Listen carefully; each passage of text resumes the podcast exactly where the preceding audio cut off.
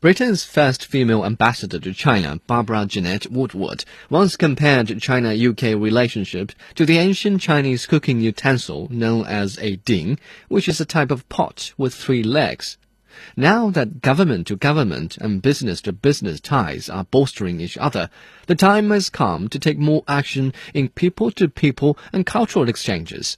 In March 2015, when Britain's Prince William paid a visit to China, one of the many items on his itinerary was to promote British films. You like spy movies, Mr. DeVille? When I was a kid, that was my dream job. Gentleman spy. Nowadays, they're all a little serious for my taste. Kingsman The Secret Service is one of the British pictures to reach the Chinese people following in the footsteps of the Duke of Cambridge. The spy action comedy film depicts a group of agents working for a top secret independent intelligence organization. Their investigation over a series of kidnap cases lead to the discovery of a sinister plot against all mankind. Many government officials, business leaders, and scientists have already joined the bad guys, and the Kingsmen, disguised as tailors, are the only ones left to turn the tide. Since 1849, Kingsman tailors have clothed the world's most powerful individual. By 1919, a great number of them had lost their heirs to World War I. And so began an independent international intelligence agency operating at the highest level of discretion.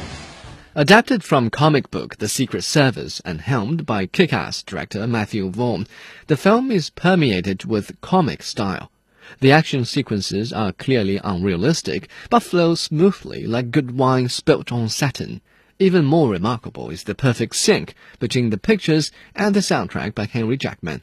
But not all viewers will notice this, because their attention is divided on Colin Firth's posh accent, his bespoke suit, and too frequent use of bad puns. Manners maketh man. Do you know what that means? Then let me teach you a lesson. Are we going to stand around here all day, or are we going to fight? These are some of the most typical icons of British culture which the Chinese people are familiar with. There are also similarities to earlier classic spy movies which will ring a bell with Chinese moviegoers. The element of familiarity may help the audience appreciate the film better, but it also runs the risk of enhancing stereotyping.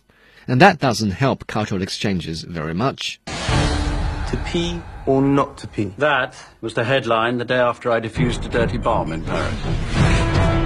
My first mission foiled the assassination of Margaret Thatcher. Germany 1, England 5. Breaking up an undercover spy ring at the Pentagon. Despite a lack of originality, Kingsman still manages to attract a large viewership in China earning 350 million yuan in two weeks. The success, in a large part, is due to the charm of lead actor Colin Firth wearing an expensive tailor-made suit. But young actor Taron Egerton is equally impressive in an equally expensive outfit.